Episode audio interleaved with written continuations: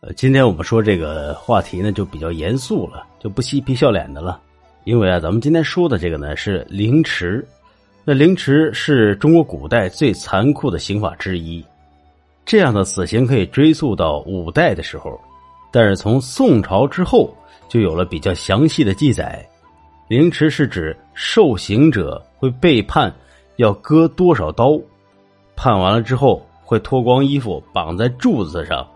由刽子手将受刑者身上的肉啊一块一块的割下来，你说这听着就很恐怖啊！原来凌迟这样的死刑呢，只会用在危害国家社稷的这样的人身上，但是随着时间的推移，这样的刑罚也开始被滥用了，这就让不少人看不下去。在宋朝的时候，诗人陆游就曾经上书请求废除凌迟，认为这样的死刑太过残酷了。但是他的谏言并没有被采纳。另外，其实刽子手下刀也是有一定的顺序。那如果是女性的犯人，将会先切下乳头，再切下乳房，然后是胸肌，然后是生殖器官，最后才是手脚等部位。那男性的话，先是割胸肌，然后再割生殖器官，之后是双手、双腿、腹肌、臀部，最后则是脸上五官。而通常被割下来的这些肉，有些会随意的丢在地上，有些则会卖给旁观的百姓。说这也奇了怪了，还有买人肉的。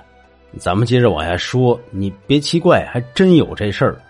就在明朝的时候，宦官刘瑾被下令凌迟三日，割三千三百五十七刀。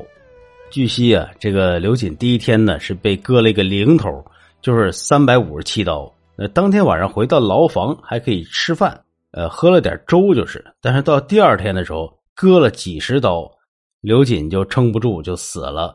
但是因为命令的关系，最后刽子手还是把刘瑾身上割够了这些刀数。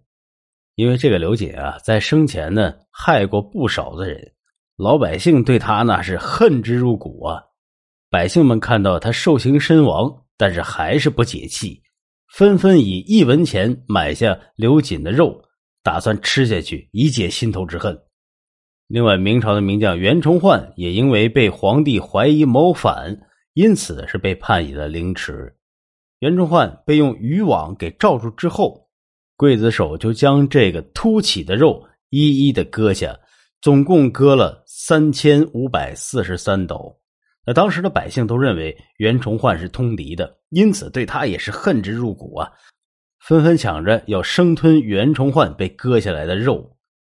再说明朝有一个臣子叫郑曼，他因为得罪了温体仁，被陷害丈母、奸妹、奸媳这样的污名，因此呢是被判处了凌迟处死。当时的刽子手还把郑曼的肉一条条的贩卖，不少人买人肉回去当药引。那场面啊，那是相当的凄惨呢。到了清朝之后，凌迟更是被扩大使用，像是耿精忠、朱一贵，或者是太平天国的林凤祥、石达开和洪天福贵等人，也都是被判处了凌迟。尤其洪天福贵当时也只有十五岁，应该可以算是最年轻的受刑者了。后来很多人呢都认为凌迟是太过残忍了。就连外国人也感到震惊。同治二年的时候，英国还报道了清朝怎么凌迟太平军的俘虏。当时驻华使馆的参赞威妥玛看不下去了，递交税帖给清朝总理衙门，希望可以废除凌迟。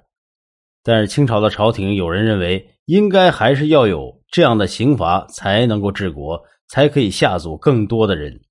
但是有人认为，考量到国际观瞻。也要顾及脸面，因此最后清朝和赞威妥玛达成了协议：只要是西方人交出来的中国犯人，他们都不会使用凌迟。一直就到了一九零五年，由沈家本和武廷芳联手上书朝廷，希望可以正式废除凌迟，最后才批准了沈家本主持的《大清现行律例》的修订，确定永久的废除凌迟、戮尸以及枭首等酷刑。只不过，虽然凌迟在一九零五年就被废除了，但是中国历史上最后一位被记载的凌迟受刑人，则是在一九零七年被处死的徐锡林。据悉，当时他的睾丸被砸碎，甚至被剖腹挖心，心肝还被士兵给吃了，惨状也真是让人难以想象啊！好了，各位亲爱的朋友们，今天的节目到这里结束了。呃，喜欢主播的节目可以点点关注，非常感谢。